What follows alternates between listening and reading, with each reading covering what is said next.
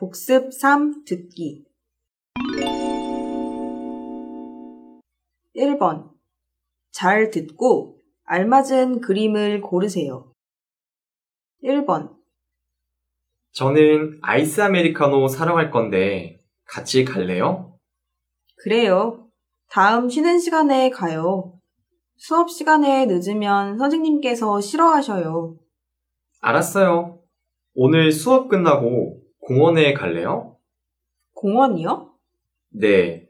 공원에서 자전거를 타면 재미있을 것 같아요. 오늘 숙제가 많을 것 같은데.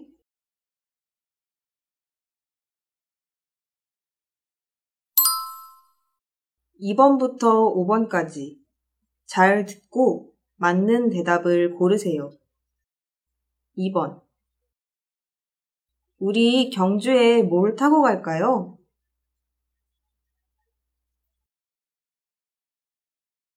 3번 우리 반 친구들 중에서 누가 한국어를 제일 잘해요?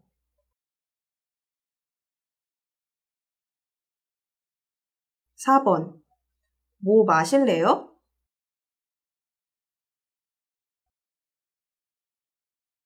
5번 저기 걸려있는 옷은 누구 거예요?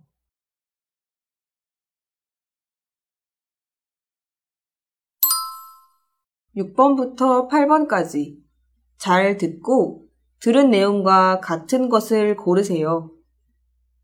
6번 푸엉 씨는 뭐 먹을 거예요? 저는 비빔밥이지요. 한국 음식 중에서 비빔밥이 제일 맛있어요. 리밍 씨는요? 저는 김치찌개 먹을래요. 오늘 매운 게 먹고 싶어요. 여기요. 저희 비빔밥이랑 김치찌개 주세요. 아주머니, 여기 김치 좀 더 주세요. 김치는 테이블에 놓여 있습니다, 손님.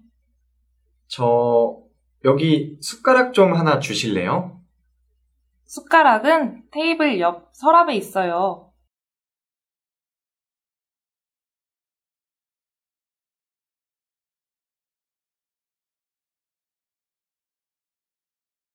(7번) 우체국 앱으로 국제우편 스마트 접수를 했는데요. 네. 접수 번호 알려주세요. 아, 모르는데요. 그러면 전화번호 불러주세요. 010-2512-0484요. 네. 소포를 저울 위에 올려주세요. 5% 할인해서 5만 5천 원입니다. 네, 여기 카드요. 여기 아래에 꽂아주세요.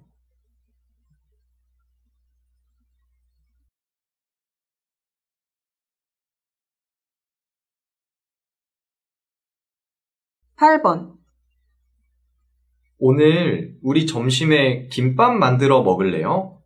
좋아요. 그런데 저는 김밥을 만들 줄 몰라요. 괜찮아요. 제가 가르쳐 줄게요. 저랑 같이 만들면 돼요.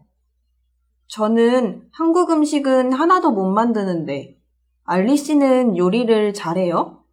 네. 저는 요리하는 것을 좋아해요. 김밥과 비빔밥을 아주 잘 만들어요. 그렇군요. 우리 빨리 시작해요. 무엇을 하면 돼요? 먼저 밥을 해야 하니까 쌀을 씻어주세요. 쌀을 씻고 나서 이것들도 씻어주세요.